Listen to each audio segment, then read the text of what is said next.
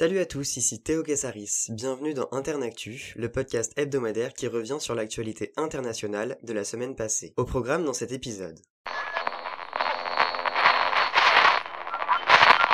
Lundi, pour l'édition 2020, le prix Nobel de médecine a récompensé un Britannique, Michael Houghton, et deux Américains, Harvey Alter et Charles Rice, pour leur découverte du virus de l'hépatite C. Cette avancée a permis de mieux comprendre les causes des cas restants d'hépatite chronique. De nouveaux médicaments ont été produits. Aujourd'hui, l'hépatite C est une maladie dont on guérit dans 9 cas sur 10. Mais 400 000 personnes dans le monde en meurent encore chaque année. Mardi, le prix Nobel de physique a été remis à trois chercheurs pour leurs travaux sur les trous noirs. Le Britannique Roger Penrose, l'allemand Reinhard Genzel et l'américaine Andrea Ghez. Mercredi, la française Emmanuelle Charpentier et l'américaine Jennifer Doudna, deux généticiennes, ont obtenu le prix Nobel de chimie. Elles ont mis au point des ciseaux moléculaires capables de modifier les gènes humains. Jeudi, la littérature a honoré la poétesse américaine Louise Gluck. Vendredi, le prix Nobel de la paix a été attribué au programme alimentaire mondial de l'ONU pour son action dans plus de 80 pays. Le prince William et sir David Attenborough ont annoncé créer un prix Nobel de l'environnement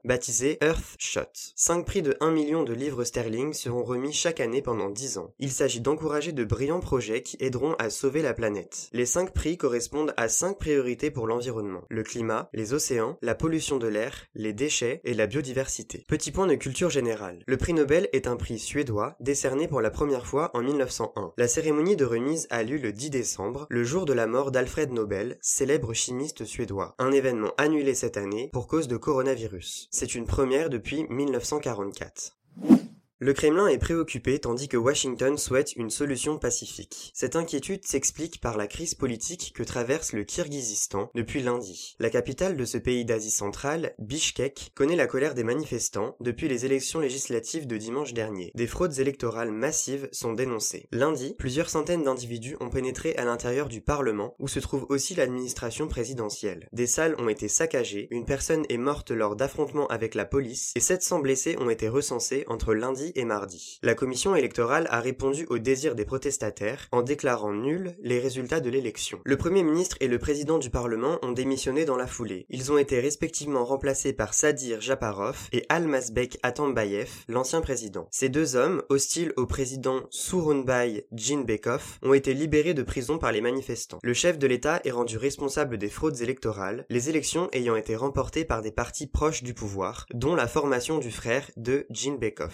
Président s'est dit ouvert au dialogue. En attendant, il est bon de rappeler que le Kirghizistan n'en est pas à sa première révolution. Le régime s'est effondré en 2005 et en 2010 après des contestations populaires.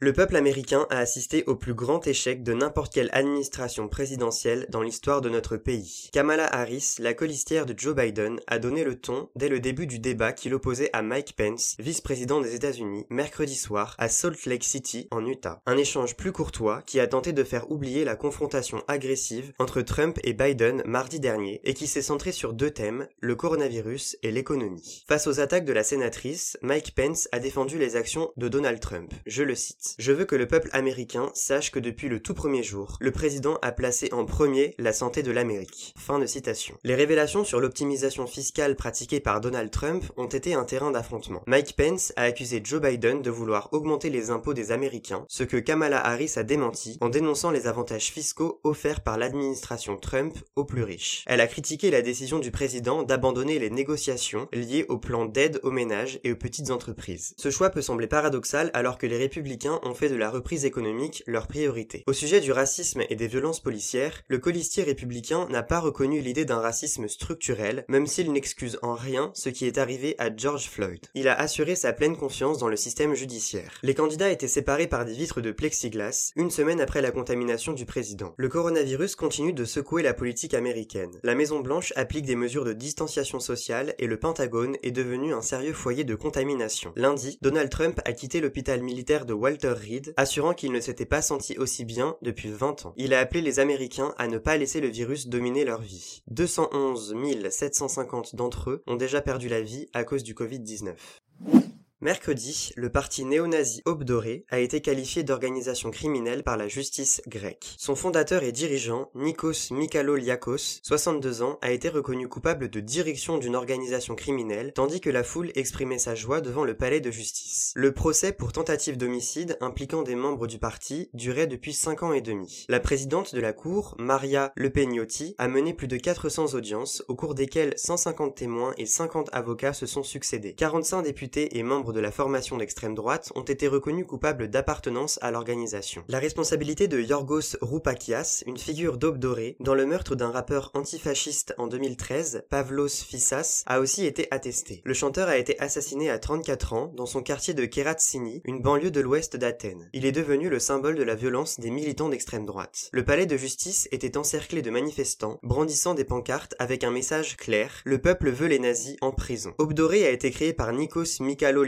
En 1993. Le parti a profité de la crise financière de 2010 et a gagné sa place au Parlement grec en 2012. Ses partisans passaient à tabac les opposants à l'aide de barres de fer en criant, je cite, sans honneur obdoré. Fin de citation. En juillet 2019, aux dernières législatives, aucun député n'a été élu. Mardi, la CDAO, Communauté économique des États d'Afrique de l'Ouest, a mis fin aux sanctions imposées au Mali suite au coup d'État du 18 août dernier. Les déplacements aériens de Bamako vers les pays de la sous-région et inversement sont de nouveau possibles. Les flux financiers reprennent, ce qui signe la fin de l'embargo économique. Le nouveau Premier ministre malien, Mokhtar Ouane, nommé dimanche 27 septembre, a amplement participé à la prise de décision en échangeant avec les divers chefs d'État. Une autre revendication de la CDAO s'est concrétisée mercredi. Les militaires ayant pris le pouvoir cette ont annoncé la libération de 11 personnalités civiles et militaires arrêtées lors du coup d'État. La justice malienne se garde le droit de faire appel à ces individus pour tout motif. Parmi eux, on compte Boubou Sissé, l'ancien Premier ministre, et Moussa Timbiné, ancien président de l'Assemblée nationale. Ces arrestations extrajudiciaires avaient motivé plusieurs associations de défense des droits de l'homme à réclamer la libération des détenus.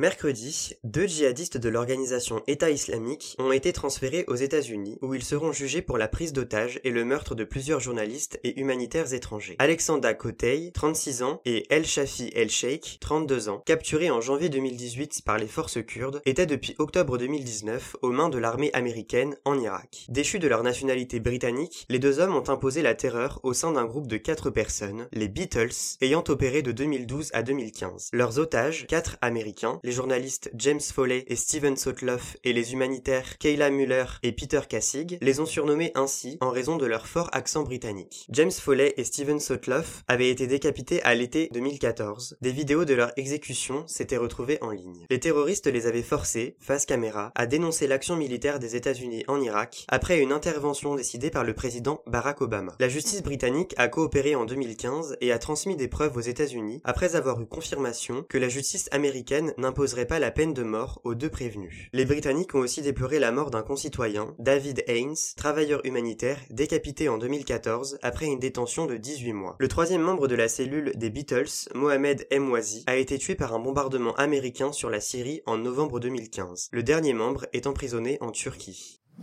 Aujourd'hui, les dates du 21 août 2013 et du 4 avril 2017 résonnent encore. Une attaque menée sur la banlieue de Damas, dans la Ghouta orientale, en Syrie, et une autre conduite à Khan Sheikhoun, entre Damas et Alep. Ces drames ont respectivement fait 1200 et 200 morts. L'usage du gaz sarin, une puissante arme chimique, est le facteur commun à ces deux événements. Mardi, trois ONG ont annoncé avoir porté plainte contre ces attaques chimiques imputées au régime syrien de Bachar al-Assad, président du pays. Open Society Justice Initiative, Syrian Archive et le Centre syrien des médias et de la liberté d'expression réclament des mandats d'arrêt contre les responsables syriens, assurant, je cite, les deux attaques ont coïncidé avec des frappes sur des installations médicales proches, ce qui a sérieusement entravé les secours. Fin de citation. Pour les trois organisations, il s'agit d'enquêter à l'échelle européenne sur le programme d'armes chimiques de la Syrie. Le gaz sarin, découvert en 1939 en Allemagne, est inodore et incolore. Il attaque le cerveau, entraîne des difficultés respiratoires, une perte de conscience, des convulsions et la mort par asphyxie. La Convention sur l'interdiction des des armes chimiques, la CIAC, de 1993, interdit l'utilisation des armes chimiques. La Syrie l'a signé en 2013, ce qui n'a pas empêché le massacre de 2017. Les États-Unis avaient riposté en bombardant l'aéroport syrien d'où étaient partis les avions. Les plaintes de cette semaine ont été déposées auprès du parquet fédéral de Karlsruhe en Allemagne. Ce n'est pas la première fois que le pays s'empare de la question des crimes contre l'humanité.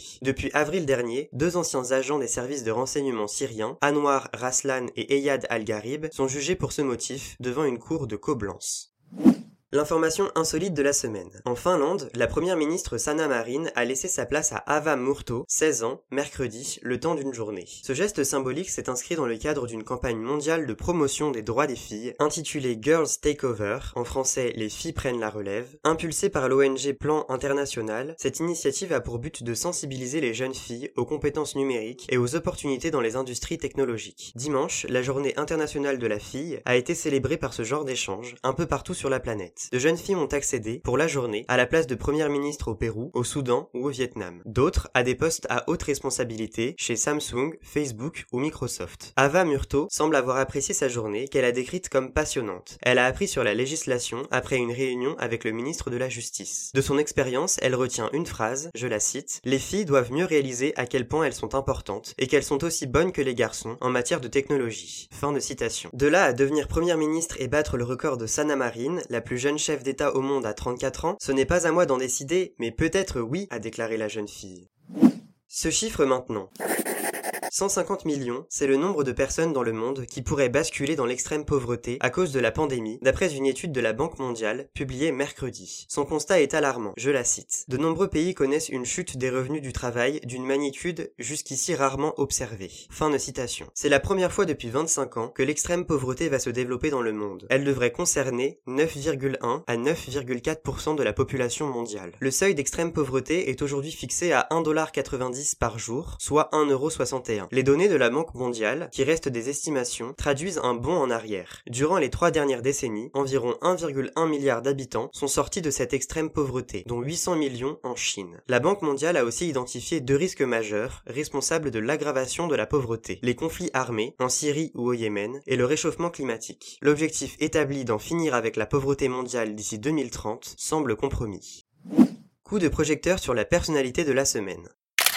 Son nom est revenu à de nombreuses reprises dans les médias cette semaine. Discret et dans l'ombre du président américain depuis 4 ans, le vice-président Mike Pence a gagné l'avant de la scène politique dès l'annonce de la contamination de Donald Trump. Avocat de formation, ancien animateur de radio, il est membre de la Chambre des représentants de 2001 à 2013. Il a gouverné l'Indiana où il a fait passer des lois en accord avec ses valeurs. En 2015, après avoir défendu une loi sur la liberté religieuse, la communauté LGBT, lesbienne, gay, bisexuelle, transgenre, crie à la discrimination. Il a aussi l'avortement dans l'Indiana. Car Mike Pence est un pro-life, pour la vie, et ne s'en excusera pas, comme il l'a assuré mercredi lors du débat face à Kamala Harris. Il répète qu'il se définit comme un chrétien, un conservateur et un républicain dans cet ordre. En 2016, il a séduit les conservateurs traditionnels et surtout les évangéliques qui se montraient réticents face à la personnalité de Trump. L'électorat ultra-religieux des États-Unis peut se retrouver dans les positions du vice-président. Il est opposé à l'avortement, au mariage pour tous et à l'installation de réfugiés syriens. Numéro 3 du Parti républicain de 2009 à 2011, il est devenu chef du groupe de travail de la Maison Blanche sur le coronavirus en février. C'est l'action de l'administration dans la lutte contre l'épidémie qu'il a défendu bec et ongle face à la colistière démocrate. La particularité de cette élection réside dans le fait que le président élu sera le plus vieux de l'histoire du pays. Trump a 74 ans et Biden aura 78 ans en novembre. Vu leurs âges avancés, rien n'est moins sûr quant à l'accomplissement d'un mandat de 4 ans. Leur second couteau, Mike Pence et Kamala Harris, ont respectivement 61 et 55 ans. D'accéder à la tête de l'État pourrait sourire à l'un ou l'autre plutôt que prévu. Et voilà, c'est la fin de ce numéro d'Internactu. On se retrouve la semaine prochaine pour un nouvel épisode, et en attendant, restez informés.